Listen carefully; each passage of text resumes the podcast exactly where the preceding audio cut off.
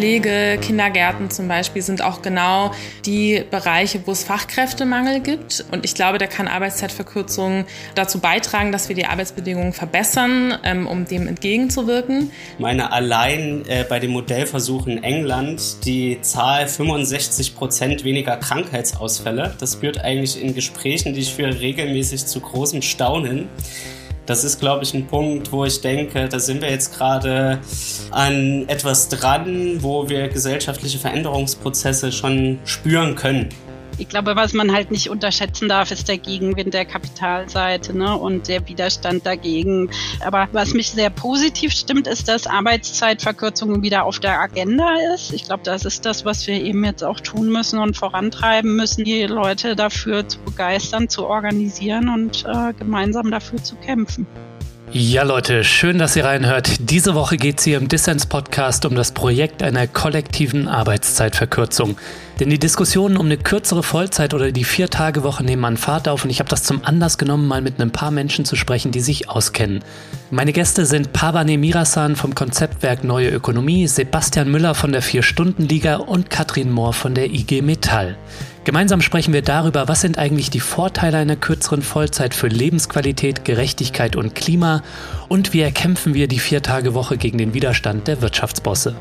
Ich bin euer Host Lukas Andreka und ich wünsche euch viel Spaß mit Dissens.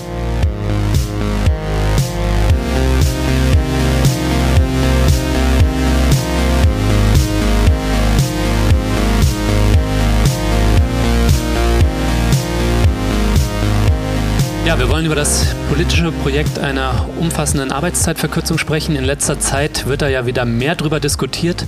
Und deshalb möchte ich im Dissens-Podcast über die Chancen und Herausforderungen einer kollektiven Arbeitszeitverkürzung sprechen.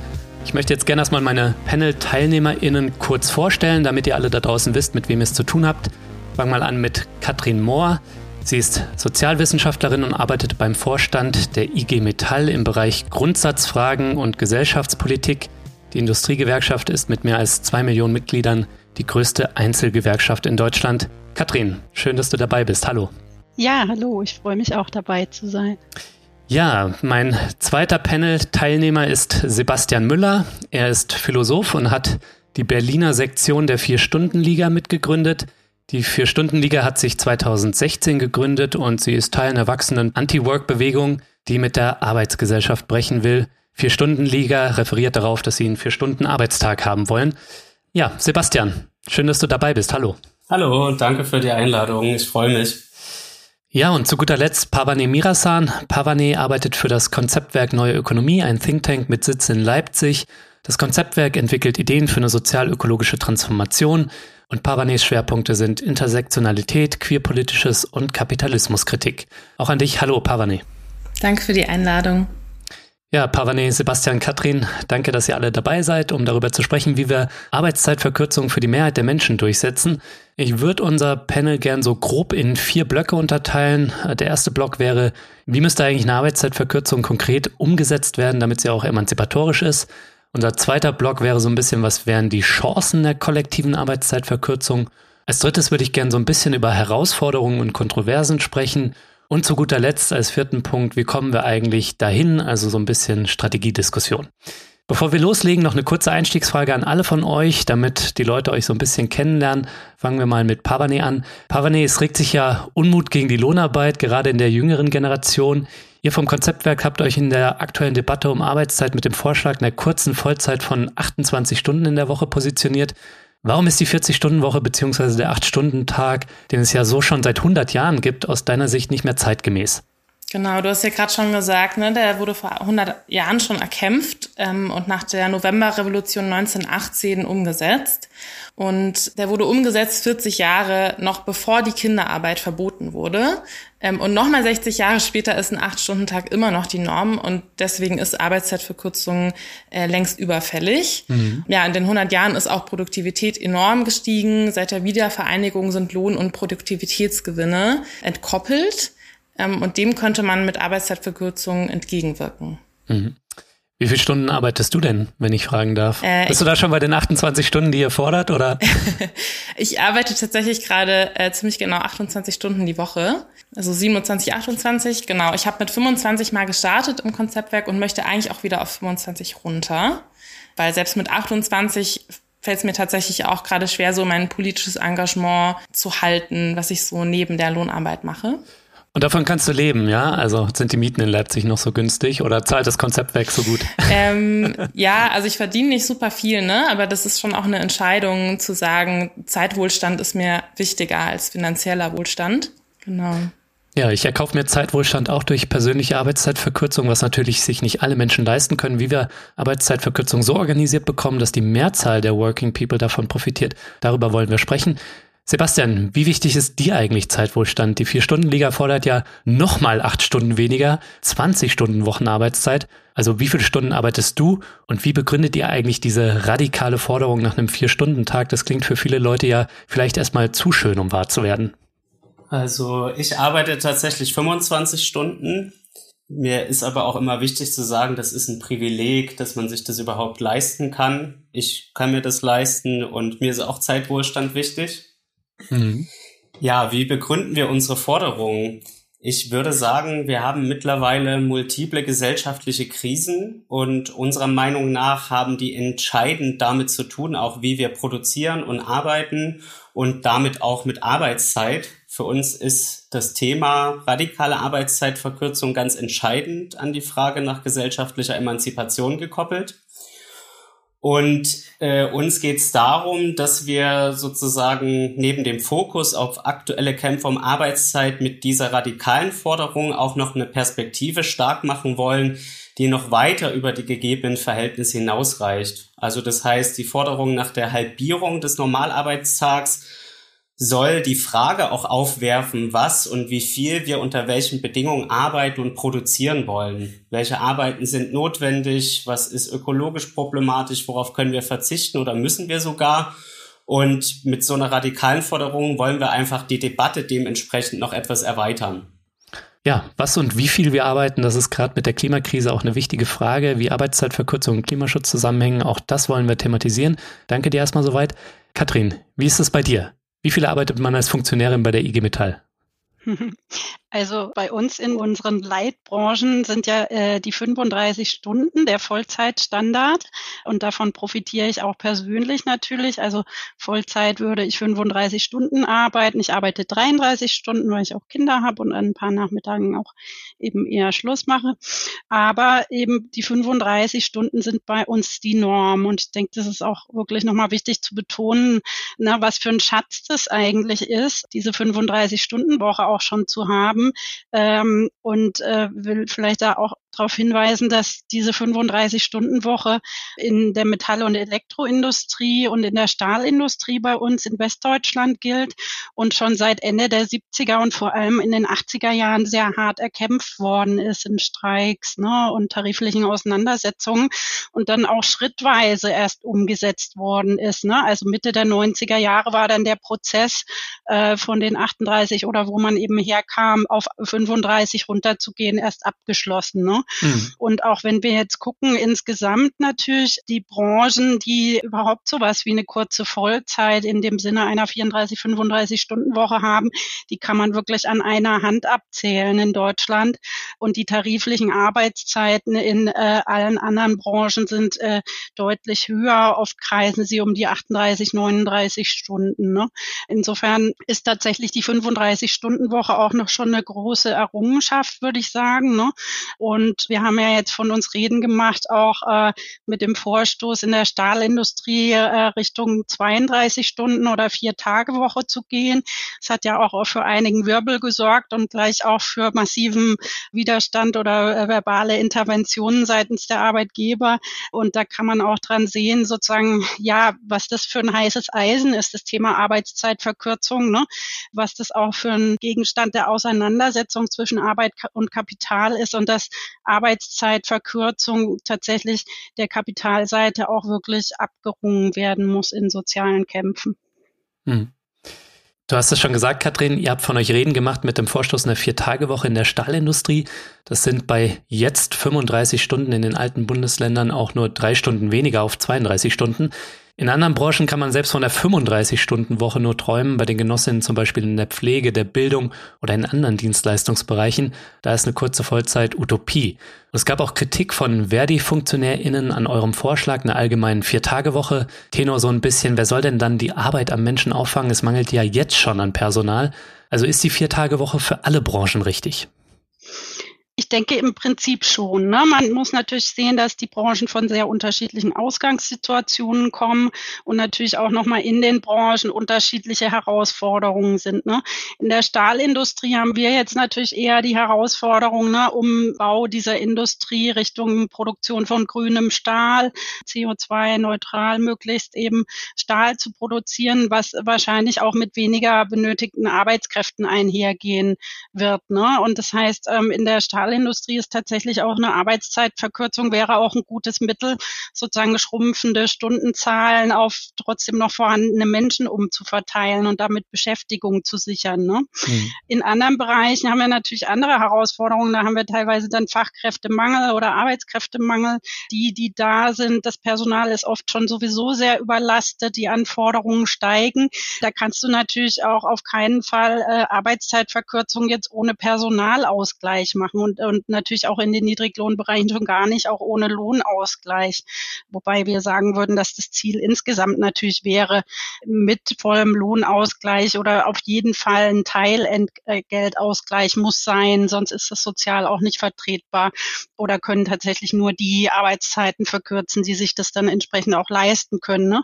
Aber in, äh, gerade nochmal im Pflegebereich angesprochen, ist es ja so, das haben auch Studien unserer gewerkschaftseigenen Hans-Böckler-Stiftung gezeigt, gezeigt, da sind in den vergangenen Jahren Hunderttausende von Pflegekräften sind rausgegangen aus diesen Bereichen Krankenhaus, Altenpflege und so weiter, hm. weil die Arbeitsbedingungen so schlecht sind, weil sie überlastet sind, weil sie Schichten dauernd übernehmen müssen von anderen, weil zu wenig Personal da ist, weil es so auf Kante genäht ist. Und da könnte man, denke ich, durch attraktivere Arbeitsbedingungen, was eben nicht nur heißt höhere Löhne, was auch dringend nötig ist, aber eben auch bessere Arbeitszeiten, die zum Leben passen, auch viele, denke ich, wieder zurückgewinnen. Ne? Und gerade jetzt nochmal mit Blick auf äh, Menschen, die Sorgearbeit leisten, ne, häufig immer noch die Frauen in der Mehrheit, ist es natürlich so, dass du auch mit besseren Arbeitszeiten, die tatsächlich vereinbar sind mit Familie, viele auch gewinnen könntest, mehr als nur geringe Teilzeit zu arbeiten arbeiten. Ne? Wir haben das mal ausgerechnet. Insgesamt in, in Deutschland arbeiten 11 Millionen Menschen in Teilzeit, oft auch eher so um die 15 bis 20 Stunden. Hm. Und wenn man die Bedingungen so schaffen würde, dass die Leute ihre Arbeitszeit erhöhen, eben nicht auf 40 Stunden, sondern eher eben was im Bereich kurze Vollzeit, könnte man auch in dem Bereich wirklich viele Arbeitskräfte gewinnen und dann gerade auch in diesen Bereichen, die eben daran kranken, dass dort so eine Überlastung herrscht, auch attraktivere Arbeitsbedingungen schaffen. Also insofern ist Arbeitszeitverkürzung mit eine Lösung für diesen Fachkräfte- und Personalmangel äh, und nicht jetzt, wie die Arbeitgeber behaupten würde, das äh, nur verschlimmern und so weiter. Also wir sehen da wirklich ein Mittel, auch die Arbeitsbedingungen attraktiver zu machen und Leute zu gewinnen. Hm. Ja, danke euch dreien soweit. Ich würde jetzt gern mit unserem ersten Themenblock beginnen und zwar, wie müsste eine Arbeitszeitverkürzung eigentlich konkret ausgestaltet werden, damit sie auch emanzipatorisch ist? Denn damit das Ganze mehr Freiheit für Menschen bedeutet, müssten ja vielleicht ein paar Voraussetzungen erfüllt werden. Ihr habt da schon Lohnausgleich und Personalausgleich angesprochen. Aber lasst uns mal damit anfangen, dass jetzt mit euch dreien auch drei unterschiedliche Zahlen für eine Arbeitszeitverkürzung in die Debatte eingebracht sind so ein bisschen wie bei Frag drei Linke, wie das gute Leben aussehen soll und du bekommst drei unterschiedliche Antworten. Also bei Katrin die 32-Stunden-Woche, Pabane und das Konzeptwerk sprechen sich für 28 Stunden aus und Sebastian und die Vier-Stunden-Liga wollen eine 20-Stunden-Woche. Also was jetzt nun? Was ist aus eurer Sicht wünschenswert und was ist vielleicht jetzt gerade auch als Forderung strategisch sinnvoll? Weil das sind ja unter Umständen auch zwei Paar Schuh. Sebastian, 32 und 28 Stunden lassen sich so die Krisen unserer Gegenwart lösen. Ja, also ich würde sagen, natürlich wünschenswert wäre, das noch weiter zu reduzieren auf die Hälfte des Normalarbeitstages. Und zwar aus dem Grund, den ich vorhin schon mal angedeutet habe. Es gibt multiple Krisen. Wenn wir uns jetzt beispielsweise die Klima- oder ökologische Krise insgesamt anschauen, dann haben wir tatsächlich auch noch ein Problem, selbst wenn wir die Stundenanzahl auf 32 oder 28 Stunden runterfahren, weil sozusagen die Frage immer ist, was können wir uns überhaupt noch leisten? Welches Produktionsverhältnis können wir leisten? Wie muss Arbeit gestaltet werden, dass wir überhaupt in der Lage sind, diese Krisen aufzufangen? Und auf der anderen Seite würde ich das aber gar nicht sozusagen nur gegeneinander diskutieren wollen, sondern das können auch einfach unterschiedliche Etappen sein.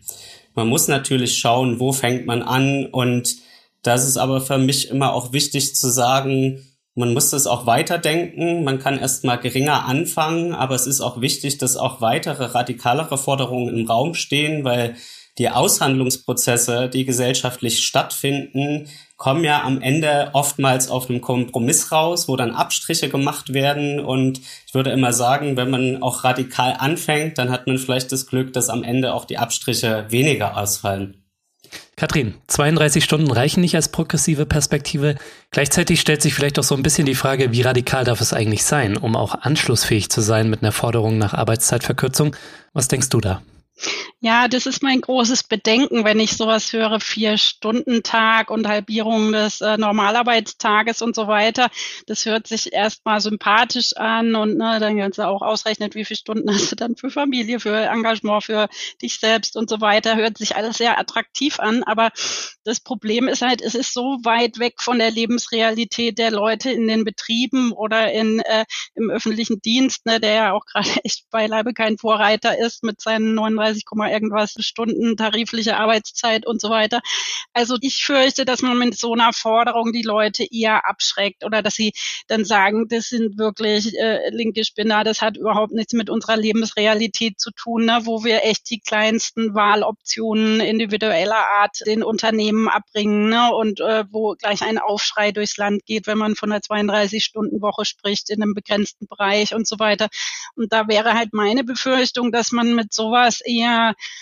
ja, die Leute eher verliert, als abzuholen und mitzunehmen und eine Mobilisierung zu kriegen und dass man eher, glaube ich, dann doch an den Realitäten, die sie in den Betrieben haben, und das habe ich ja vorhin beschrieben, in wie vielen Branchen ja ganz andere Vollzeitarbeitszeiten Standard sind, dass man da wirklich stärker dort anknüpfen muss und auch so eine schrittweise Perspektive. Ich glaube, man braucht wirklich eher am, am Hier und Jetzt anknüpfungsfähige Forderungen und äh, muss dann versuchen, da auch äh, anzuknüpfen an den Realitäten in den Betrieben.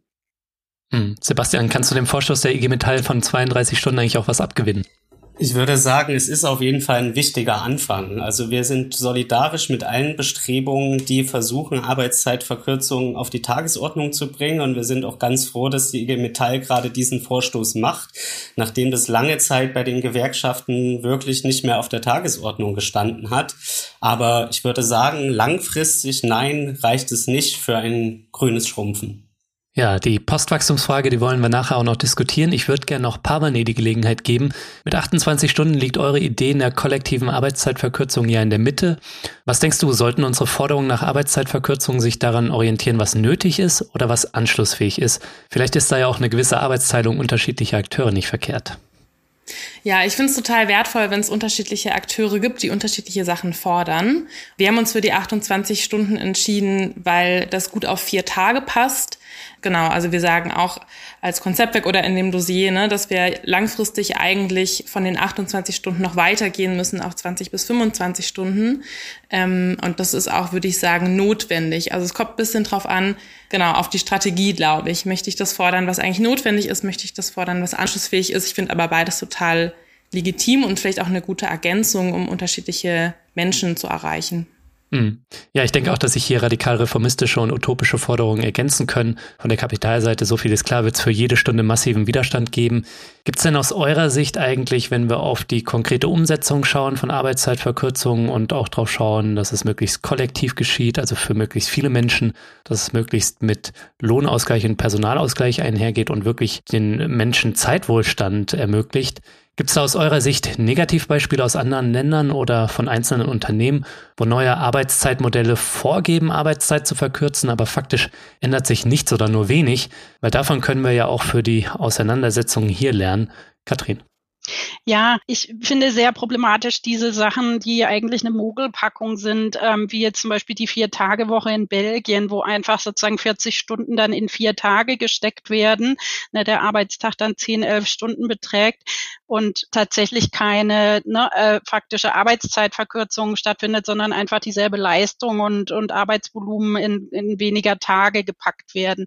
Jetzt kannst du sagen, okay, das ist vielleicht schon mal gut, weil die Leute haben einen Tag länger frei, können sie sich besser erholen. Aber wir wissen halt auch aus der Arbeitsmedizin und Wissenschaft, dass äh, lange Arbeitstage extrem schlauchen und über die Jahre auch extrem auf die Gesundheit gehen. Und die Gefahr ist halt immens hoch, wenn du solche Arbeitszeitmodelle fährst, die nicht mit einer echten Verkürzung einhergehen, dass die Leute einfach auspowern. Ne? Hm. Und das kann es eben nicht sein. Und das war halt, das ist jetzt in Belgien der Fall. Das ist auch bei manchen dieser Beispiele in dieser Großbritannien-Studie der Fall gewesen, ne? dass gar nicht faktisch die Arbeitszeit verkürzt wurde.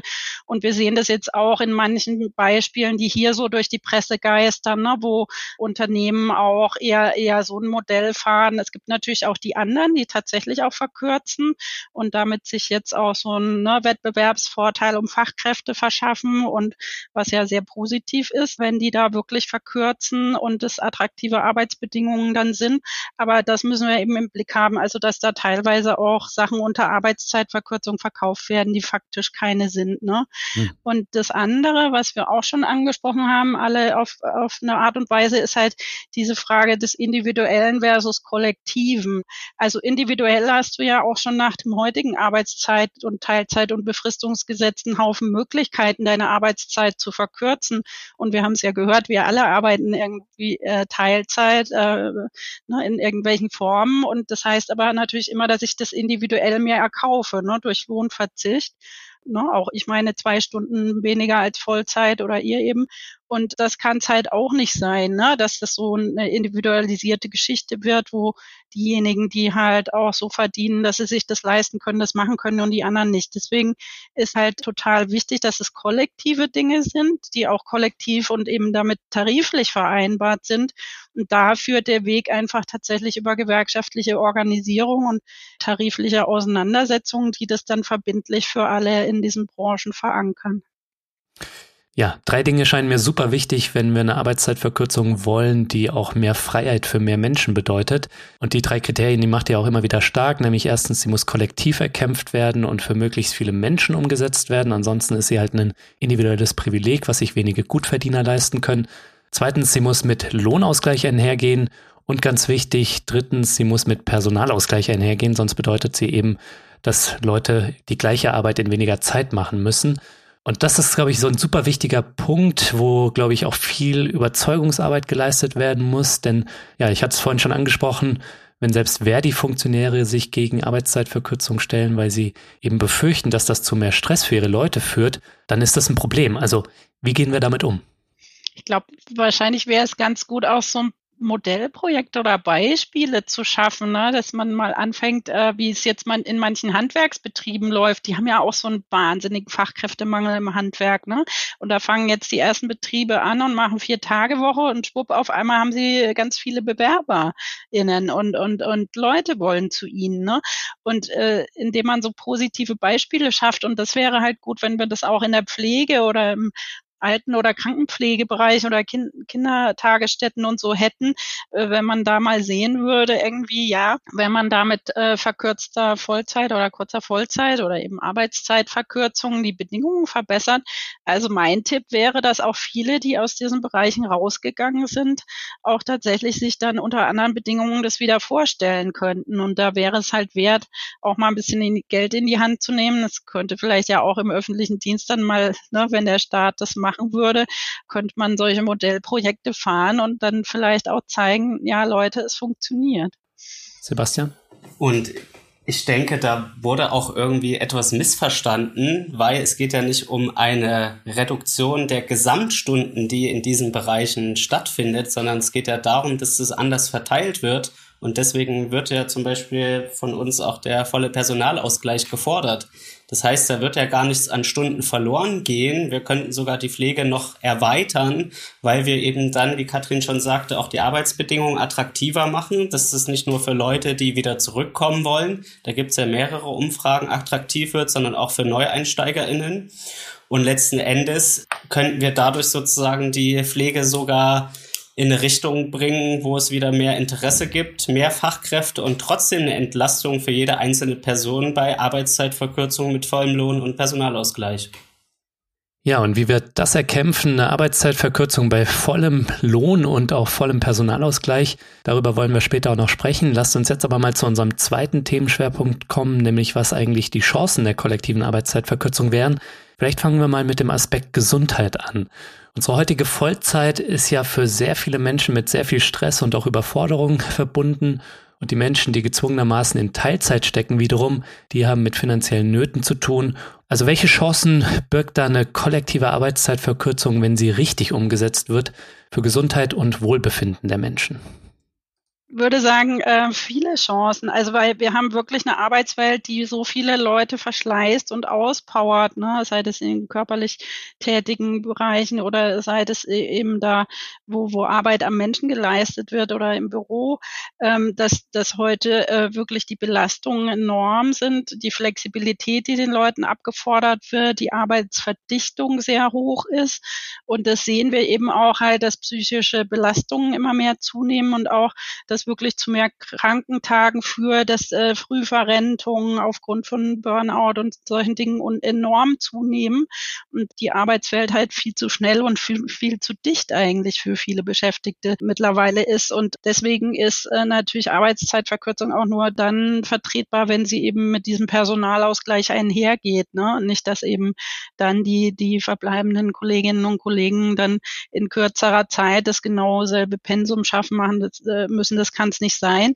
Aber wenn wir eine echte Arbeitszeitverkürzung hinkriegen, sei das vier Tage Woche mit drei Tagen Wochenende, ist natürlich ein enormer Erholungsfaktor. Oder das Wochenende kann wirklich Wochenende sein und du nimmst dann den Freitag oder welcher Tag halt frei ist um dann deinen Bürokratiekrams und deine Einkäufe und solche Dinge zu erledigen, ist natürlich enorm entlastend und da liegen wirklich auch große Chancen drin. Und das andere Thema, ne, Rückkehr von kleiner Teilzeit ne, oder Aufstockung von Teilzeit und so weiter, die dadurch auch möglich wird, ne, dass nicht der Vollzeitstandard eben nicht leistbar ist für Menschen mit Sorgearbeit. Das ist natürlich der andere Aspekt der Geschichte. Hm. Ich meine, allein äh, bei dem Modellversuch in England die Zahl 65 Prozent weniger Krankheitsausfälle, das äh, führt eigentlich in Gesprächen, die ich führe, regelmäßig zu großem Staunen. Das ist, glaube ich, ein Punkt, wo ich denke, da sind wir jetzt gerade an etwas dran, wo wir gesellschaftliche Veränderungsprozesse schon spüren können. Ja, vielleicht mal kurz für den Kontext. Nicht alle kennen ja das Pilotprojekt, über das du da gerade gesprochen hast, Sebastian. In Großbritannien, da wurde die Viertagewoche zuletzt getestet. Ähm, haben 70 Unternehmen mit rund 3300 Beschäftigten teilgenommen. Und die Ergebnisse waren sehr positiv. Und das Wichtigste, glaube ich, dass die Menschen weniger gestresst waren. Bringt mich so ein bisschen zu der Frage, wie ist das mit der Arbeit und Gesundheit eigentlich bei euch? Ich habe mich ja schon mal krass in eine kurze Erschöpfung reingearbeitet. Welche Erfahrungen mit Gesundheitsschäden durch Arbeit habt ihr so gemacht? Weil vielleicht ist so ja auch euer Interesse an Arbeitszeitverkürzung entstanden. Pavani. Ähm, ja, ich habe mit, äh, mit Anfang 20 ähm, tatsächlich Burnout schon gehabt wegen Studium und Nebenjobs und kulturelles Engagement und ich habe tausend Sachen gleichzeitig gemacht.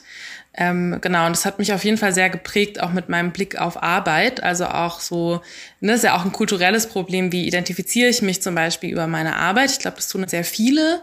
Und ich glaube, man kann auch mit einer, mit einer Teilzeit sich überarbeiten. Aber es ist auf jeden Fall total zentrale Maßnahme, äh, die Stunden auch zu reduzieren, zusätzlich zu einer kulturellen Diskussion. Hm. Ja, bei mir hat sich das auch geändert, äh, wie wichtig Arbeit für mich ist. Und jetzt, wo ich gerade Papa geworden bin, da will ich auch nur noch vier Tage die Woche arbeiten, auch zukünftig. Sebastian, Selbstverwirklichung in der Arbeit, wie wichtig ist dir das und hat das bei dir mal zu Auspowern geführt? Also ich hatte tatsächlich noch keinen Moment, wo ich äh, kurz vorm Burnout stand, aber für mich ist es einfach sehr, sehr wichtig, dass Selbstverwirklichung nicht nur gedacht werden soll als in der Lohnarbeit stattfindend. Für mich ist sehr wichtig, dass ich meine Freizeit Sachen mache, die mich bereichern. Gerade auch politischer Aktivismus ist sehr, sehr zeitintensiv und je weniger ich arbeite, desto mehr kann ich da auch reinstecken. Ich spiele auch Schlagzeug zum Beispiel, das ist mir auch sehr wichtig. Also es sind alles Momente, die sind für meine Lebensqualität wichtig und je mehr Zeit ich dafür habe, desto ausgeglichener bin ich und desto besser geht's mir auch. Hm. Und du, Katrin, warst du schon immer in den entspannten 33 Stunden bei der IG Metall oder welche Erfahrungen mit Stress und Überforderung hattest du in deinem Arbeitsleben? Ja, also ich habe ähm, nach dem Studium erstmal promoviert. Da hatte ich natürlich auch noch ziemliche Freiheit, mehr die Zeit auch einzuteilen ne, oder das auch selber zu steuern. Wobei andererseits als Akademikerin bist du halt nie fertig mit der Arbeit. Ne? Das hat auch so seine Nachteile. Wenn du wissenschaftlich tätig bist, dann könntest du immer noch dies und das lesen oder da nochmal dran feilen und so.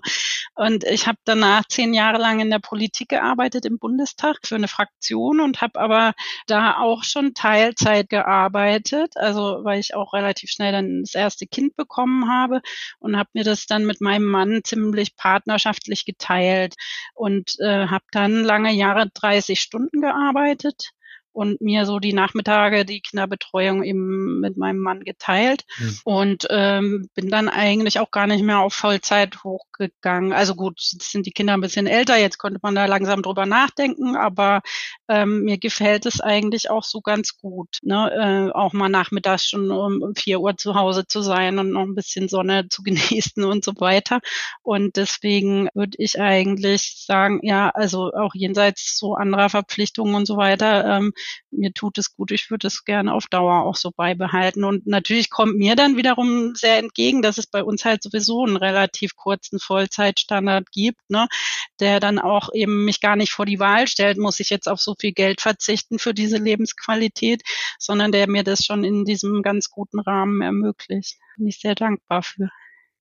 Mhm. Ja, weniger als 40 Stunden arbeiten, wer das einmal gemacht hat, der will eigentlich auch nicht mehr zurück. Die Chancen für Gesundheit und Lebensqualität, die sind enorm. Ein weiterer Aspekt, über den ich noch mit euch sprechen will, ist, welche Chancen und kollektive Arbeitszeitverkürzung eigentlich für die geschlechtergerechte Verteilung von unbezahlter Sorgearbeit birgt. Denn die werden immer noch mehrheitlich von Frauen gemacht, die dann auch nur Teilzeit arbeiten können und dann weniger Einkommen haben.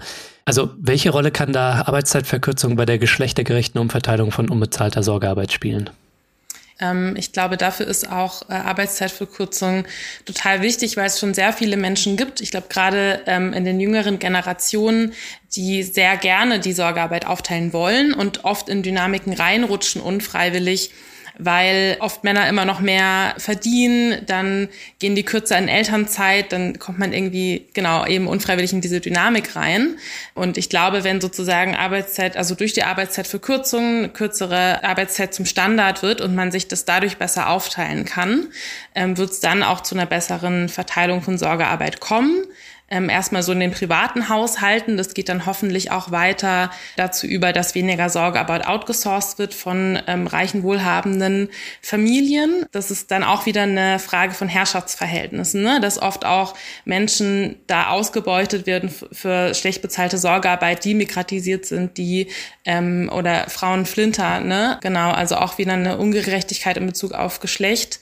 Mhm. In dem Kontext ist uns eigentlich immer wichtig zu betonen, wir müssen vorsichtig sein. Ähm, Arbeitszeitverkürzung führt nicht automatisch dazu, dass Sorgearbeit besser verteilt wird. Ähm, deswegen ist für uns auch immer wichtig zu betonen, wir müssen auch multiperspektivisch rangehen an die ganzen Probleme, uns auch mit anderen Kämpfen verbinden und dementsprechend in dieser Hinsicht auch mit weiteren feministischen Kämpfen uns zusammentun, damit wir auch Bedingungen schaffen, in der auch sozusagen so ideologische Unterschiede in Bezug auf Sorgearbeit aktiv angegangen werden können. Genau, ich würde da auch total mitgehen mit, ne? Das braucht zusätzlich andere Maßnahmen. Das Arbeitszeitverkürzung reicht nicht alleine, um das aufzufangen. Da braucht es ähm, eine Anrechnung von Pflegezeiten, auch zum Beispiel auf die Rente. Da braucht es eine Anrechnung von Elternzeiten, Fortbildung in kritischer Männlichkeit. Ja. Ja, ich denke auch, Arbeitszeitverkürzung ist eine gute Base für geschlechtergerechte Sorge, aber kein Selbstläufer. Männlichkeit definiert sich ja heute noch viel über Arbeit, da braucht es auch einen Kulturwandel. Und es braucht auch ganz materiell Veränderungen, also Berufe, in denen Frauen überrepräsentiert sind, wie Pflege, Erziehung, Bildung, die müssen besser gestellt werden und dann entscheiden sich Heterohaushalte auch eher für geteilte Sorge. Und man könnte natürlich auch ganz einfach am Elterngeld schrauben, denn das ist gegenwärtig an das Gehalt gekoppelt. Und weil Männer im Schnitt mehr verdienen, sorgt das eben dafür, dass da Paare in so Muster reinrutschen und sich dann doch am Ende die Frauen mehr um die Kinder kümmern. Und da könnte man das Elterngeld auch einfach anders designen. Ja, ich würde äh, vieles davon unterstützen, dass erstmal natürlich das schon die Chance bietet für ein anderes Lebensmodell und für andere Verteilung von Sorgearbeit, dass es kein Selbstläufer ist, glaube ich auch. Aber wichtig ist, glaube ich, wirklich, dass es so andere Vorbilder auch nochmal schafft und andere Rahmenbedingungen, ne? dass einfach äh, diese Vollzeitnorm aufgeweicht wird dadurch ne? und nicht mehr der Maßstab für alle ist. Äh, das passiert auch schon durch die Prozesse jetzt mit individuellen Wahloptionen, dass es normaler wird, Teilzeit zu arbeiten oder Elternzeit zu nehmen und so weiter.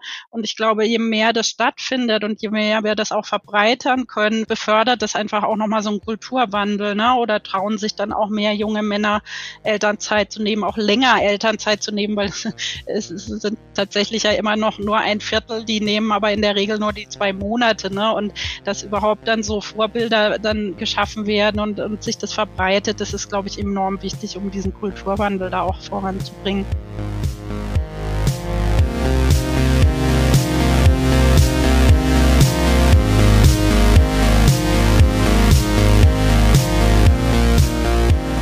So Leute, es sind inzwischen mehr als 1000 Menschen, die den Dissens Podcast unterstützen. Ich möchte hier jeder einzelnen Person danken, allen treuen und allen neuen Fördermitgliedern. Mit eurem Beitrag macht ihr möglich, dass ich für alle Leute da draußen kostenlos, werbefrei und unabhängig senden kann. Und nicht nur das, Dissens ist jetzt auch Plattform für die Crew vom Was tun Podcast. Wir wollen versuchen, die Arbeit von Inken und Valentin auf finanziell stabile Beine zu stellen. Dafür benötigen wir noch einige Fördermitglieder mehr, für den Anfang gut 200. Also müssen von 1000 auf 1200 kommen. Wenn du also noch nicht dabei bist und dir unsere Podcast-Inhalte gefallen, dann mach jetzt mit. Als Fördermitglied winken unter anderem auch Goodies für dich und du nimmst jede Woche an meiner Verlosung teil. Alle Infos dazu und wie du uns supporten kannst, gibt's natürlich in den Show Notes und auf dissenspodcast.de.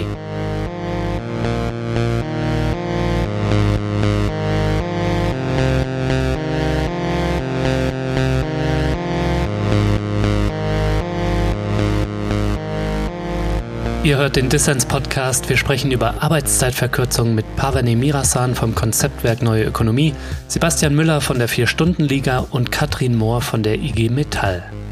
Ja, wir haben bereits gesprochen über die Chancen der Arbeitszeitverkürzung für Gesundheit und Wohlbefinden der Menschen und auch über die Chancen für eine geschlechtergerechte Sorgeverteilung. Ein weiterer Aspekt ist auch die Verteilung von bezahlter gesellschaftlicher Arbeit. Denn unsere Arbeitswelt die ist sehr polarisiert. Da gibt es die einen, die 40 Stunden Vollzeit hasseln und es gibt viele in Teilzeit, davon auch viele, die sich mehr Arbeit wünschen. Und es gibt auch erzwungenermaßen Erwerbslose, 3,5 Millionen sind das allein in Deutschland. Also was könnte da eine kollektive Arbeitszeitverkürzung auch für die Umverteilung gesellschaftlicher Lohnarbeit bedeuten? Für uns ist dann äh, an der Perspektive von Arbeitszeitverkürzung auch die Chance wichtig, das Problem Erwerbsarbeit anzugehen. Und auch da ist wiederum der volle Personalausgleich, den wir fordern, ganz, ganz entscheidend, denn der schafft neue Jobs. Das ist sozusagen wichtig, weil wir müssen uns da klar machen, er schafft Jobs auch ohne Wirtschaftswachstum. Also wir können auf dieser Ebene sogar noch sozusagen diese ökologische Frage, auf die wir sicher später nochmal kommen, angehen. Aber in Bezug auf die Erwerbslosigkeit können wir sagen, wenn Unternehmen durch den vollen Personalausgleich gezwungen sind, neue Stellen zu schaffen, dann können auch Erwerbslose besser verteilt werden.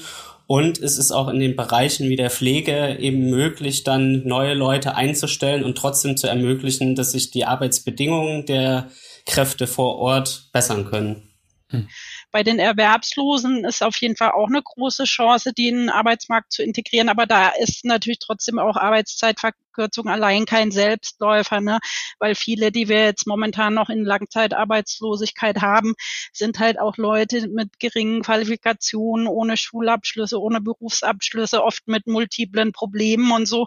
Also da muss man auch nochmal auf einer ganz anderen Ebene ansetzen und die Leute qualifizieren oder teilweise auch begleiten wieder in den Beruf und so. Also da ist sozusagen viel auch noch an Flankierung nötig und es ist kein Selbstläufer unbedingt, ne, äh, dass die äh, allein dadurch, dass Arbeitszeit verkürzt wird und dann Personal gesucht wird, wieder in Jobs kommen, sondern da muss auch noch vieles rundherum passieren.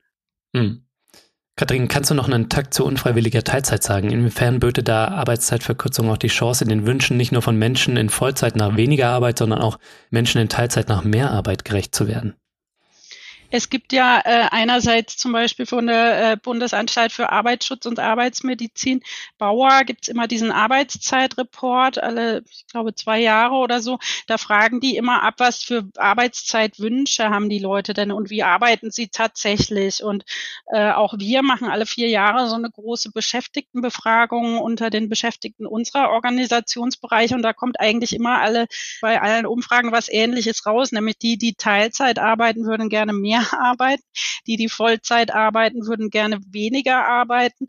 Und die Arbeitszeitwünsche kreisen tatsächlich so um sowas wie kurze Vollzeit. Ne? Mhm. Da denke ich, ist auch viel Potenzial drin, wenn man sich diese Wünsche auch der Leute anguckt, ne? Äh, mit denen zu arbeiten und auch mit dieser Sehnsucht, dass sie auch ihre äh, gewünschte Arbeitszeit verwirklichen können. Das ist, glaube ich, ein wichtiger Ansatzpunkt und ja, das ist natürlich für Vollzeitbeschäftigte, wir haben ja vorhin drüber gesprochen, was immer noch Standard ist, eher so die 40-Stunden-Woche, ist das natürlich auch noch ein weiter Weg. Ne? Ja, danke euch soweit. Ich würde gern tatsächlich jetzt über den Punkt Klimaschutz äh, sprechen. Denn wir stehen ja auch vor der Herausforderung, dass wir ja schauen müssen, dass besonders schädliche Wirtschaftszweige zum Beispiel da auch Jobs zurückgebaut werden, ähm, wenn wir unseren Klimazielen gerecht werden wollen. Inwiefern könnte denn Arbeitszeitverkürzung mit Blick auf das, aber auch vielleicht mit Blick auf andere Aspekte ein zentrales Element sein, wenn es um eine klimagerechte Transformation geht? Pavane, magst du? Also das passiert auf unterschiedlichen Ebenen. Ne? Es ist erstmal sozusagen, wenn wir zum Beispiel eine Vier-Tage-Woche statt einer Fünf-Tage-Woche haben, haben wir einfach weniger Fahrten zur Arbeit. Ähm, und auf die Menge gesehen macht das, macht das was aus. Bei den Freizeitaktivitäten zum Beispiel ist es total schwer vorauszusagen. Es kann sein, dass Leute die Zeit mehr nutzen, um Sachen selbst zu machen, zu reparieren, um mehr in der Natur zu sein, um nachhaltiger zu sein im Alltag. Es kann aber auch sein, Leute gehen mehr in Urlaub und fliegen mehr. Das ist so ein bisschen schwer vorauszusagen, was da passiert. Dann kann es natürlich sein, dass Menschen auch die Zeit mehr nutzen für ähm, politische Bildung, auch zum Thema Klimagerechtigkeit. Und so abgesehen von der individuellen Ebene ist Arbeitszeitverkürzung auf jeden Fall wichtig für den Rück- und Umbau der klimaschädlichen Produktion. Arbeitszeitverkürzung kann den Rückbau abfedern, ähm, der total notwendig ist ähm, für Klimagerechtigkeit. Genau, unter anderem durch eine Beschäftigungssicherung oder den Erhalt von Lohneinkommen. Mhm. Also ja, ich, Arbeitszeitverkürzung kann in der Transformation eine wichtige Rolle spielen in der Beschäftigungssicherung. Also das äh, unterstützen wir ja auch total oder das ist ja auch eins unserer wichtigen Anliegen. Ne? Wir haben auch 2021 zum Beispiel in Tarifverträgen auch verankert, dass eben ähm, so ein tariflicher Zusatzbaustein von äh, in Geld auch umgewandelt werden kann in Arbeitszeitverkürzung, wenn es einem Betrieb schlecht geht, ne? dass dann sozusagen Arbeitszeit verkürzt wird, ne? wenn nicht genug Arbeit da ist äh, und damit so ein Stück weit dieser Entgeltverlust dann abgefedert werden kann. Ne? Und insgesamt natürlich ähm, hast du schon recht, dass natürlich in bestimmten Bereichen Arbeitsplätze auch entfallen werden durch die Dekarbonisierung, wie wir es immer nennen können, aber eben durch den Umstieg auf klimafreundliche Produkte und Prozesse. Aber wir würden halt sagen, das ist nur ein Teil der ganzen Geschichte. Also, und das ist auch nicht sozusagen der zentrale Fokus, sondern in der Transformation geht es uns jetzt vor allem auch darum, dass wir die Industrie so umbauen, dass wir halt klimafreundliche Produkte bauen und entwickeln. Ne? Also weil äh, irgendjemand muss ja auch die, äh, die Züge bauen, die äh, E-Autos bauen, die Windräder bauen, die Wärmepumpen installieren und überhaupt erstmal bauen und so weiter. Also da ist ja auch unheimlich viel Potenzial an Beschäftigung in diesen Bereichen grüner Industrie ne, und klimafreundlicher Produkte. Und deswegen würden wir diese These, dass per se geschrumpft werden muss, so nicht unterschreiben, ne, sondern wir, wir sagen, bestimmte Bereiche müssen wachsen oder wir müssen bestimmte Bereiche eben grundlegend umbauen. Beispiel Stahl. Ja, was ist uns damit gedient, wenn wir in Deutschland keine Stahlindustrie mehr haben? Stahl wird aber für alles Mögliche gebraucht und der dann aus China importiert wird, wo äh, Stahl mit Kohle weiterhin erzeugt wird. Ne? Äh, da ist überhaupt nichts gewonnen, im Gegenteil für den globalen Klimaschutz. Und deswegen ist unser Credo halt, wir müssen die Stahlindustrie grün machen und das geht auch technologisch. Ne? Und da werden dann auch neue Arbeitsplätze entstehen, die ein Stück weit ne, den Abbau von äh, Arbeitsplätzen in der dreckigen Stahlindustrie dann auch kompensieren können. Wir werden in anderen Bereichen, klimafreundliche Mobilität, Mobilitätsdienstleistungen und all solche Dinge, äh, werden auch Arbeitsplätze entstehen, die auch ein Stück weit das kompensieren können. Und äh, so versuchen wir halt die Industrie Stück für Stück auch umzubauen und die Beschäftigten halt dann äh, von A nach B zu kriegen. Also wirklich von den alten Bereichen in neue zukunftsträchtige Bereiche qualifiziert zu bekommen und überhaupt die Unternehmen mal dahin zu treiben, solche Geschäftsfelder in den Blick zu nehmen und da in Zukunft zu produzieren. Ne? Deswegen glaube ich, ist Arbeitszeitverkürzung ist ein Baustein und eine Antwort auf die Transformation, aber das ist nicht die, also sozusagen, es geht weit darüber hinaus tatsächlich um den Umbau der Industrie und auch die Schaffung von Beschäftigung in klimafreundlichen Bereichen. Weil letzter Satz dazu, diese ganze Beschäftigung in Gesundheit, Pflege, Sozialem und so weiter, natürlich ist da ein Aufbau und ein Ausbau und ein Wachstum nötig, äh, völlig d'accord. Aber das wird ja alles finanziert aus Steuern und Beiträgen. Also wenn wir keine sozusagen Wertschöpfungsbasis mehr in Deutschland haben, dann können wir auch diese Bereiche nicht finanzieren. Und deswegen muss es schon darum gehen, auch Deutschland als grünes Industrieland auch zu erhalten und dahingehend umzubauen. Sebastian, ich glaube, du möchtest kontern.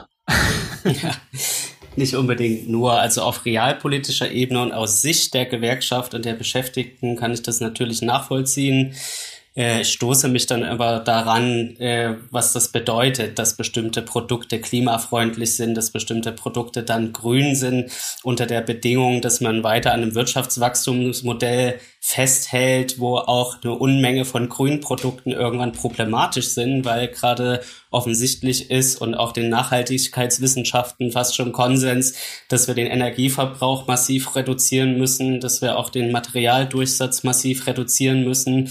Und ich glaube, in der Hinsicht muss sozusagen ein grünes Schrumpfen auch immer mitgedacht werden. Und in dem Kontext müssen wir auch Arbeit gemessen daran neu organisieren. Und das stellt weitere Fragen, die aber sozusagen über die kapitalistische Ideologie des ständigen Wachstums hinausweisen müssen, weil das ist eine Notwendigkeit, wenn wir unsere Welt nicht noch weiter zugrunde richten wollen.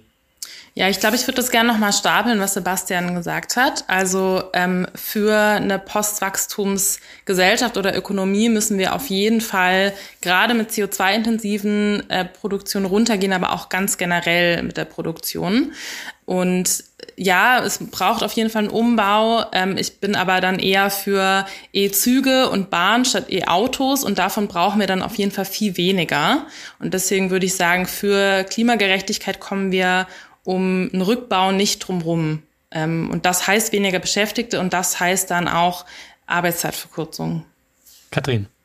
Also vielleicht nur um, um mit so einem Mythos auch ein bisschen aufzuräumen, weil es wird immer so ein bisschen behauptet, ja, die IG Metall, die guckt dann nur äh, darauf oder ne, würde nur promoten, dass es E-Autos statt Verbrennerautos geht, aber wir, wir diskutieren gerade ein Mobilitätskonzept, was an erster Stelle mal zu stehen hat, irgendwie Vermeidung von Verkehr, an zweiter Stelle Verlagerung, sprich auf die Schiene ne, und in größere Menschenmengen geeignete Transportmittel und was auch stark die Kreislaufwirtschaft macht. Aber trotzdem glauben wir halt, es wird trotzdem einfach Bereiche geben, wo Autos, also im Sinne eines äh, ne, Individualverkehrs nach wie vor notwendig sind. Äh, eben viele Bereiche hast auf dem Land, in der Provinz, wo einfach öffentlicher Verkehr gar nicht äh, vorhanden ist als Alternative. Ne? Also klar, da, da muss, müssen Alternativen erstmal aufgebaut werden. Und das ist natürlich ein wichtiger Baustein der Mobilitätswende. Aber äh, solange das nicht vorhanden ist, wirst du einfach auch andere äh, Lösungen noch brauchen. Und die heißen dann eben teilweise noch Pkw. Und da ist es dann besser, äh, allemal das Ding fährt mit einem E-Motor als weiterhin mit einem Verbrennermotor. Ne? Deswegen sind wir schon völlig bei euch auch, dass es natürlich einen grundlegenderen Umbau braucht, als nur eben jetzt Antriebe an Fahrzeugen auszutauschen. Aber es ist natürlich einfach auch noch eine lange Strecke dahin und dann kommt beim Klimaschutz der ganze Faktor Zeit auch ein Stück weit dazu, ne?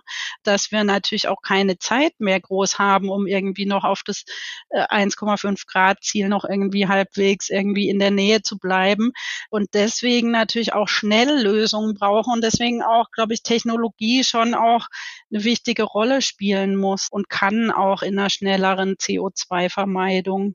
Also ich bin halt so ein bisschen skeptisch, ob man unsere Konsum- und kapitalistische Gesellschaft in dem Tempo umgebaut bekommt oder die Menschen davon überzeugt bekommt, dass wir ein grundsätzlich anderes Wirtschaftsmodell brauchen, wenn wir gleichzeitig halt äh, vor diesem Zeitproblem stehen, die Dinge auch schnell äh, in die Gänge zu kriegen in Sachen CO2-Vermeidung. Ja, ich denke schon auch, es braucht natürlich grünes Wachstum, ist klar, aber das allein wird es nicht rausreißen. Bestimmte Wirtschaftsbereiche müssten schrumpfen, wenn wir es ernst meinen mit unseren Klimaverpflichtungen. Auf bestimmte Konsummuster, wie zum Beispiel den individuellen Autoverkehr, müssten wir verzichten. Und klar wird es neue Jobs in grünen Produktionsbereichen geben, aber die Produktion von E-Zügen und Bussen, wie Pavani schon sagte, die braucht halt weniger Beschäftigte. Aber genau da bietet ja Arbeitszeitverkürzung eine Möglichkeit der Beschäftigungssicherung. Also wir haben gesehen, Arbeitszeitverkürzung bietet Chancen für Gesundheit, Lebensqualität, sie bietet Chancen für die Verteilung von bezahlter und unbezahlter Arbeit und auch ökologische Chancen. Lasst uns jetzt mal kommen zu unserem dritten Themenblock, nämlich Herausforderungen und Kontroversen, die mit Arbeitszeitverkürzung verbunden sind. Lasst uns vielleicht mal anfangen mit der Frage, ist das eigentlich wirtschaftlich machbar? Das fragen sich bestimmt viele Leute, die uns jetzt auch zuhören. Also vor allem wirtschaftlich machbar in einem Land. Also echte Arbeitszeitverkürzung würde ja die wahre Arbeit teurer machen für Unternehmen und auch für Verwaltung. Sie müssten eben mehr Leute einstellen. Und ein Argument, was wir da sicher zu hören bekommen werden, ist, dass das Unternehmen ruinieren würde oder dass Unternehmen Arbeitsplätze ins europäische oder ins globale Ausland outsourcen werden, weil dort eben die Arbeitskraft billiger ist. Was ist da eure Antwort drauf? Also ich glaube, wir müssen erstmal vorsichtig sein, welche Argumente wir bedienen. Das sind ja Argumentationsmuster und auch Drohungen der Kapitalseite, die immer wieder so ablaufen, äh, dass die Erhöhung der Arbeitskosten zu massiven Pleiten führen, wurde ja auch immer wieder von der Kapitalseite zum Beispiel bei der Einführung des Mindestlohns behauptet. Überhaupt steht ja von deren Seite immer im Raum, dass die Wirtschaft untergehen wird bei allem, was nicht in ihre Richtung geht wir müssen uns klar machen, glaube ich, dass Outsourcing tatsächlich ein Problem ist, aber das passiert ja jetzt schon die ganze Zeit massiv. Also unser ganzer westlicher Wohlstand basiert ja maßgeblich auf permanenter Externalisierung, auf Ausbeutung von billiger Arbeitskraft und Ressourcen im Ausland, vor allen Dingen auch im globalen Süden. Und dass der Kapitalismus durch die allgemeine Marktkonkurrenz ohnehin auch ohne Arbeitszeitverkürzung permanent Pleiten erzeugt, darüber spricht dann auch kaum jemand, erst recht nicht von der Kapitalseite aus. Und für uns besteht die einzige Möglichkeit, eigentlich damit einen Umgang zu finden, Arbeitskämpfe international zu unterstützen, voranzubringen, sich solidarisch mit denen zu zeigen und zusammenzutun, was dann aber immer eben auch bedeutet von der Standortlogik, nach der es vor allen Dingen immer um Deutschland ginge und dass es Deutschland gut geht, sich zu verabschieden. Mhm. Ich kann vieles, was Sebastian äh, gesagt hat, unterschreiben. Ähm, also gerade auch nochmal dieses, dass diese Erpressung ja eigentlich ständig stattfindet, ne, mit der Standortverlagerung. Und sie ist tatsächlich auch real. Also viel in, in Zulieferern der Automobilindustrie ist es gerade auch echt wieder ein totaler Trend, äh, Dinge nach Osteuropa zu verlagern. Mit äh, Verlagerung nach Fernost sind sie mittlerweile äh, nach der Corona-Krise ein bisschen vorsichtig geworden. Ne, und nachdem irgendwie die Halbleiter irgendwie im Kanal von Suez stecken geblieben sind und so weiter. Also es gibt schon so einen Trend ein bisschen der, ja, ich sag mal, also nicht mehr ganz so weit weg zu globalisieren, aber Osteuropa, diese Verlagerungseffekte, die hast du natürlich. Aber ich würde auch sagen, wir können uns davon nicht erpressen lassen, weil sie erpressen uns immer damit. Und letztendlich sind sie ja doch auch irgendwie darauf angewiesen, äh, auf qualifizierte Arbeitskräfte, auf rechtlich sichere Rahmenbedingungen und so weiter. Also ich will jetzt nicht sagen, dass es das alles in Osteuropa nicht gibt, aber äh, sozusagen, äh, sie haben ja auch viel an Deutschland oder an den Verhältnissen hier, was es wert macht, Arbeit auch hier zu behalten. Und äh, das müssen wir auch immer wieder deutlich machen und rausstellen und dürfen uns tatsächlich nicht erpressen lassen davon. Ähm, und dann heißt einfach die Devise tatsächlich Organisierung der Beschäftigten und Widerstand und Skandalisierung auch solcher Verlagerungsprozesse und wie du gesagt hast, natürlich international internationale Solidarität äh, und internationale Arbeitskämpfe zu führen. Pavani? Genau, ich würde da total mitgehen und vielleicht nur noch ergänzen, dass es ja auch einige Jobs gibt, die kann man gar nicht auslagern. Ne? Also Pflege, Kindergärten zum Beispiel sind auch genau die Bereiche, wo es Fachkräftemangel gibt. Und ich glaube, da kann Arbeitszeitverkürzung dazu beitragen, dass wir die Arbeitsbedingungen verbessern, ähm, um dem entgegenzuwirken. Es fordern da ja auch äh, Neoliberale manchmal eine Verlängerung der Arbeitszeit. Ich glaube, wenn wir die besonders resilienten äh, Menschen in diesen Branchen auch noch äh, verjagen wollen, ist das vielleicht eine sinnvolle Forderung. Ähm, ansonsten ist es total kontraproduktiv. Mhm. Genau, und da ist es einfach total wichtig zu gucken, wie können wir da gute Arbeitsbedingungen schaffen, weil gerade die jüngeren Generationen, denen ist ähm, Arbeit nicht mehr so wichtig, denen ist wichtiger, ähm, auf ihre psychische Gesundheit zum Beispiel zu achten äh, und andere Sachen. Und wenn die Boomer jetzt den Arbeitsmarkt verlassen Stück für Stück und Millennials und wenn sie auf den Arbeitsmarkt kommen, dann ist es total wichtig, das mitzudenken. Genau, und vielleicht noch ein Teil wäre auch, in diesen Branchen gibt es viele Menschen, die schon Teilzeit arbeiten und weniger Lohn in Kauf nehmen, nicht weil sie so gut verdienen, sondern weil die Jobs oft sonst gar nicht anders machbar sind. Ähm, genau, da wäre es dann auch wichtig, einen, einen Lohnausgleich entsprechend ähm, zu fordern. Hm. Das bringt mich so zu einer weiteren Herausforderung, dass nämlich in Bereichen, die nicht profitträchtig sind oder es auch nicht sein sollen, wie nämlich Pflege, Bildung und Soziales, da stellt sich natürlich die Finanzierungsfrage. Und da müssten, glaube ich, die öffentlichen Dienste, der Bund zum Beispiel, mit Sondervermögen vorangehen. Oder wie denkt ihr über die Finanzierungsfrage? Also nichts gegen Sondervermögen, außer vielleicht für die Bundeswehr, aber äh, für Klima und so weiter. Aber äh, Sondervermögen sind ja ein Weg, um die Schuldenbremse zu umgehen. Ne? und trotzdem irgendwie Geld für bestimmte gesellschaftliche Zwecke zu mobilisieren. Man könnte ja auch schlichtweg einfach mal über eine gerechte Steuerpolitik wieder ernsthaft nachdenken und äh, äh, sozusagen bei den Reichen, die es zuhauf auf in diesem Lande gibt, bei den Erben, bei äh, Unternehmensgewinnen und so weiter, äh, da mehr Geld abschöpfen und das in den öffentlichen Bereich auch äh, umkanalisieren, ne? weil äh, so ein Sondervermögen ist dann auch irgendwann alle und es ist tatsächlich nur aus meiner Sicht wirklich nur die zweitbeste Lösung. Aber das wird ja auch alles nur gemacht, weil Lindner halt partout keine Steuererhöhungen zulassen will. Äh, ne? Deswegen geht man den Weg über die Sondervermögen und ja, okay, das ist vielleicht auch ein Weg jetzt unter diesen Knebelbedingungen der Schuldenbremse, für die du ja auch eine Zweidrittelmehrheit im Bundestag brauchst, um die abzuschaffen. Aber der eigentliche, glaube ich, die Lösung liegt in einer gerechten Steuerpolitik, die halt die öffentliche Daseinsvorsorge auch anständig ausfinanziert. Sebastian? Ich glaube, wir müssen uns auch bewusst machen, dass wir sozusagen ganz viele gesellschaftlich-soziale Kosten einsparen werden, auch durch Arbeitszeitverkürzung. Zum Beispiel Kosten, die draufgehen für Unterbeschäftigung. Das heißt, Ausgaben für die Erwerbslosenhilfe könnten stark reduziert werden. Wir hätten mit hoher Wahrscheinlichkeit einen wesentlich geringeren Krankenstand. Auch das verursacht weniger gesellschaftliche Kosten. Und wenn man sich sozusagen auf so eine volkswirtschaftliche Argumentationsweise einlassen möchte, was ich nur ungerne mache, aber die trotzdem ja nicht unwichtig ist, dann kann man auch immer sagen, höhere Löhne generieren ja auch mehr volkswirtschaftliche Nachfrage. Und dementsprechend gibt es eigentlich eine ganze Bandbreite von unterschiedlichen zusätzlichen Finanzierungsmöglichkeiten für Arbeitszeitverkürzung auch in solchen Bereichen. Hm. Ja, danke euch. Ähm, Stichwort Gerechtigkeit. Ich habe mich bei Arbeitszeitverkürzung auch sofort gefragt, was ist eigentlich mit äh, Spitzenverdienern? Also Leute, die vielleicht im Jahr so mehr als 100.000 machen. Da könnte ich mir vorstellen, wenn die einen Lohnausgleich haben, einen vollen, dass es da bei der Akzeptanz dann äh, der Mehrheit der Bevölkerung mangelt. Also wie gehen wir denn damit um? Ich glaube, für eine breite Akzeptanz für diese Forderung braucht es schon einen Lohnausgleich für alle. Man muss aber dazu sagen, ähm, dass der größte Teil des Einkommens von SpitzenverdienerInnen ja eigentlich aus Kapitalgewinn kommt. Das heißt, dieser Teil ist nicht betroffen von einem Lohnausgleich. Genau, und insofern kann das sogar diese sogenannte Schere zwischen Arm und Reich eher verengen. Da ist es wieder so eine Frage von, von der Strategie, ne? wie kommen wir dahin? Ich glaube, es ist wichtig, das dann so zu gestalten, dass möglichst viele Leute was von diesem Modell haben. Ja, ich würde das total unterstützen, dass äh, ne, also äh, äh, reiche oder wirklich gut verdienende Menschen äh, in der Regel ihr Einkommen gar nicht primär aus Erwerbsarbeit beziehen ähm, ne, und dass du damit eher ja, wenn die Unternehmen jetzt eben mehr Geld für Personal und Lohnausgleich zahlen müssen, hast du die Umverteilung dann auf diesem Wege. Dann Leute, die wirklich hohe jetzt Erwerbseinkommen beziehen, ich finde, das führt uns eher auf so einen Nebenschauplatz diese Debatte, ne?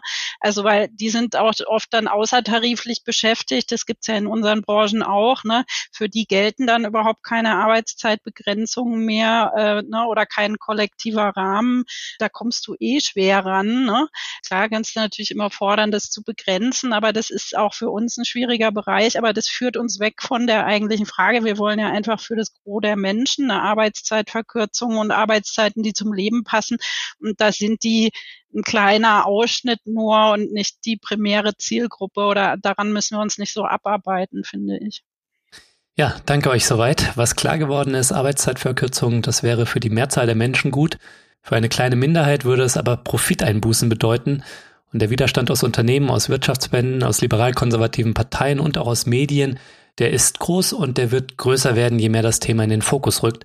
Also lasst uns mal auf den vierten Punkt zu sprechen kommen, nämlich wie wir von A nach B kommen. Wie setzen wir eine kollektive Arbeitszeitverkürzung bei vollem Lohnausgleich und Personalausgleich gegen Widerstände durch? Also, welche Transformationsstrategien sind aus eurer Sicht vielversprechend? Also ich glaube, es ist sehr wichtig, dass wir insgesamt breite Bündnisse formen. Wir haben jetzt ja mehrere Themen schon bearbeitet und auch gesehen, dass Arbeitszeitverkürzung viele soziale Kämpfe auch zusammenbringen kann, sei es feministische Kämpfe, Klima- und Umweltkämpfe, gewerkschaftliche, tarifpolitische Kämpfe. Es ist sehr wichtig, glaube ich, dass wir da versuchen, gemeinsam zu arbeiten, dass wir auch die Wissenschaft mit reinholen, gerade auch die Nachhaltigkeitswissenschaften. Denn die Gewerkschaften allein werden das Problem nicht lösen können. Aber ich denke, es ist auch wichtig und deswegen begrüßen wir auch den Vorschlag sehr von der IG Metall, dass es in den Gewerkschaften wieder auch einen größeren Fokus gibt auf Arbeitszeitverkürzung. Und nicht vernachlässigen dürfen wir, glaube ich, auch den Bereich neue, junge Leute mit reinzuholen ins Boot. Das geht natürlich viel über Bildungsarbeit. Wir geben zum Beispiel auch viele Workshops für Gewerkschaftsjugenden, damit die auch in ihren Gewerkschaften später mal Druck machen können und auch für das Thema sensibilisiert werden. Also ich glaube, ich kann das total unterstreichen, dass diese breiten Bündnisse ne, äh, total wichtig sind und diese Verbindung von Kämpfen und da auch einfach äh, dieses Herausstreichen der gemeinsamen Interessen ne, an kürzeren Arbeitszeiten aus so vielen Gründen. Wir hatten ja vorhin ne, Gesundheit, Klimaschutz, Vereinbarkeit, all diese Dinge, dass es da so eine breite, eigentlich so einen breiten Common Ground gibt, warum Menschen daran Interesse haben oder es gut für sie wäre und das auch eben herauszuarbeiten, ne, dass ähm, das eigentlich im Interesse aller ein total wichtiger Weg ist und und auch für eben so eine Transformation zu einer so sozial-ökologischen Gesellschaft eine ganz wichtige ja, Transformationsstrategie oder Hebel ist. Ich glaube, ich würde den Akzent ein bisschen anders setzen als du natürlich naturgemäß. Also du hast sozusagen gesagt, ohne die Gewerkschaften geht's nicht oder, oder die müssen auch dabei sein. Ich würde sagen, die sind ein ganz, ganz zentraler Akteur da drin, ne? weil halt halt ähm, die Stellschrauben, wie du Arbeitszeiten verkürzt kriegst, die sind natürlich gibt's gesetzliche, aber das ist nur ein ganz breiter Rahmen, den die schaffen. Ne? Tageshöchstarbeitszeit zehn Stunden, Wochenhöchstarbeitszeit 48 Stunden, Ruhezeiten elf Stunden. Das ist im Prinzip das, was das Gesetz sagt. Aber das nutzt uns ja überhaupt nichts für die Frage, was ist denn da dazwischen oder unterhalb los? Das ist alles was, was entweder individuell oder kollektiv ausgehandelt wird. Und da hatten wir ja vorhin das Thema, wenn es individuell ausgehandelt wird, dann bezahlst du es halt selber. Und nur dann, wenn es kollektiv ausgehandelt wird, führt es auch zu einer Umverteilung von Ressourcen zwischen Arbeit und Kapital. Ne? Und deswegen ist halt dieses kollektive Moment so wichtig, die gemeinsamen Kämpfe. Und das ist halt dann wirklich diese Baustelle der tariflichen Auseinandersetzungen, ne? dass da wirklich dann auch die Musik spielt und das in dem Bereich erkämpft werden muss. Ne? Jetzt höre ich natürlich sofort das, äh, den Zuruf, wahrscheinlich, Lukas, würdest du den gleich selber machen? Ja, aber die Tarifbindung geht ja so zurück. Exakt. Ja, das ist ein Teil des Problems, ne? Oder auch ein Teil der Lösung natürlich, dass wir die Tarifbindung auch wieder steigern müssen, weil dann diese kollektiven Rahmen, die, ne, die wir da erkämpfen und wo wir hoffentlich möglichst weit kommen mit der Arbeitszeitverkürzung, auf mehr Leute erstrecken können. Und da wiederum, äh, klar, müssen wir uns auch selber organisieren, ne, müssen die Beschäftigten sich in Gewerkschaften zusammenschließen, Gewerkschaften Tarifverträge aushandeln mit den Unternehmen, aber da kann Politik schon auch unterstützen. Ne? Also zum Beispiel, indem sie tariftreue Gesetze auf Bundes- und Landesebene äh, verabschiedet. Ne? Was heißt, sie darf als öffentlicher Auftraggeber, die wirklich Milliarden im Jahr auch ausgeben, ne? äh, nur tarifgebundene Unternehmen beauftragen. Das wäre ein ganz wichtiger Hebel zum Beispiel ne? für mehr Tarifbindung und damit auch für hoffentlich ne, bessere Arbeitszeiten. Und äh, dann gibt's noch andere Bereiche, ne, allgemeinverbindlich Erklärung von Tarifverträgen und so. Da will ich jetzt euch nicht mit technokratischen Details äh, langweilen, aber da geht's dann darum, in Branchen, die wirklich prekär sind, was die Tarifbindung angeht, so äh, repräsentative Tarifverträge auf alle zu erstrecken. Ne? Äh, das gibt's im Bau und da gab's Ansätze in der Pflege. Das ist jetzt äh, erstmal schwierig gewesen da, aber das wäre eigentlich auch eben noch ein Weg, wo man dann Tarifverträge für allgemeinverbindlich verbindlich erklärt, wie man dann solche Arbeitszeitregelungen, die dann eben hoffentlich möglichst progressiv sind und möglichst verkürzte Arbeitszeiten und Wahloptionen enthalten, auf mehr Leute erstrecken könnte. Hm. Ich würde noch ergänzen, dass ähm, Streiken auch wichtig ist ähm, und Streiken auch wieder politischer Begreifen wichtig ist. Ähm, und dafür, also 2018 wurde zum Beispiel das Streikrecht für Beamtinnen wieder bestätigt vom Bundesverfassungsgericht. Ähm, das heißt, Streiks können nur von tariffähigen Gewerkschaften ausgerufen werden und das Streikrecht muss auf jeden Fall erweitert werden. Also nicht als ein stattdessen, sondern als eine Ergänzung ähm, zu Streiks äh, über Gewerkschaften. Genau, und zusätzlich finde ich es auch noch wichtig, mehr reale ähm, Experimente und Studien zu haben, an denen man sich orientieren kann. Also zum einen für, wie kann man das später umsetzen, aber auch um es in der Kommunikation greifbarer zu machen. Hm. Ihr drei, danke euch soweit. Ähm, zu guter Letzt hat mich noch kurz interessiert, was euch denn angesichts der Krisen, über die wir schon gesprochen haben, und vielleicht auch der Krise der Linken und der Gewerkschaften, was euch da denn optimistisch zum einen, aber vielleicht auch pessimistisch stimmt, dass wir die gesellschaftlichen Mehrheiten für so ein ambitioniertes Projekt der Arbeitszeitverkürzung, dass wir die organisiert kriegen. Pavane. Ja, ich glaube, ich bin da ganz positiv, weil es schon mal geklappt hat. Also es ist zwar jetzt eine ganze Weile her, aber es ist nicht das erste Mal, dass äh, am Arbeitsrecht was geändert wurde. Und das andere ist, dass einfach sehr viele Menschen davon profitieren würden, wenn wir es richtig machen. Und dass gerade die jüngere Generation das nicht mitmacht und auch für den Klimawandel das so zentral ist. Also für mich stellt sich nicht die Frage, ob die Arbeitszeitverkürzung kommt, sondern eher, wann wir das starten und wie schnell wir es dann umsetzen müssen. Also je früher wir damit anfangen, desto äh, kleinschrittiger kann man das machen, aber die wird auf jeden Fall kommen. Sebastian, was macht dir Hoffnung und was stimmt dich dann vielleicht auch manchmal pessimistisch? Ich würde mich erstmal dem anschließen, was Pavane gesagt hat, ähm, vor allen Dingen in Verbindung damit, dass es jetzt eben immer mehr Modellversuche auch gibt, die wirklich international sehr hohe Wellen geschlagen haben, wo es eigentlich fast nur positiven Outcome gibt. Das hat, glaube ich, jetzt noch mal eine ganze Menge an Leuten überzeugt. Pessimistisch stimmt mich natürlich auch einiges neben den ganzen Krisen, vor allen Dingen die Dringlichkeit, wie schnell wir handeln müssten eigentlich und dass ich es auch immer wieder erlebe, dass Leute versuchen, sich gerade in Krisensituationen krampfhaft an dem festzuhalten, was der Status quo ist, selbst dann, wenn sie anerkennen, dass es ihnen eigentlich schadet. Aber ich denke, wir sind trotzdem gerade auf einer großen Welle und die sollten wir mitnehmen.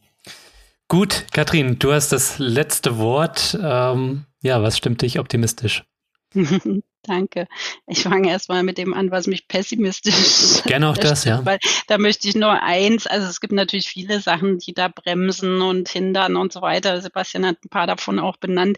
Ich glaube, was man halt nicht unterschätzen darf, ist der Gegenwind der Kapitalseite, ne? Und äh, der Widerstand dagegen, die wehren sich da mit Händen und Füßen und ähm, haben natürlich auch eine starke ne, mediale Macht und mhm. ähm, auch Stimmungen zu beeinflussen. Ne? Und dem muss man sich auch stellen, denke denke ich. Aber ähm, was mich sehr positiv stimmt, ist, dass Arbeitszeitverkürzung wieder auf der Agenda ist. Ich glaube, da haben wir auch gut mit zu beigetragen und äh, dass es auch so einen Nerv der Zeit trifft, eben durch ganz viele verschiedene Faktoren ne, und Krisen und Bedarfe, die wir benannt haben.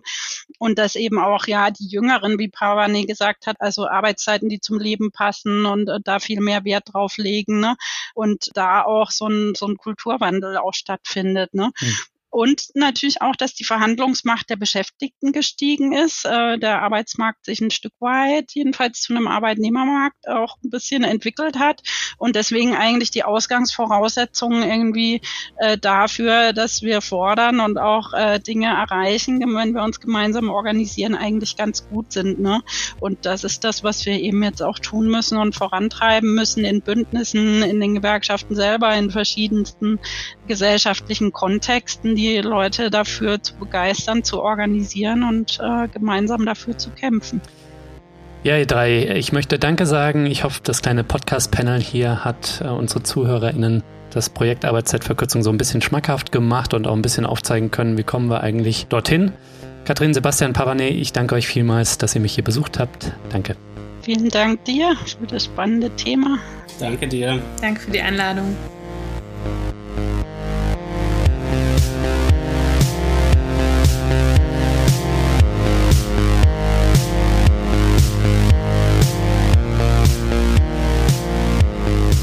Ja, das war's auch schon wieder. Das war der Distanz-Podcast für diese Woche. Schön, dass ihr alle dabei wart bei unserem Panel zur Arbeitszeitverkürzung.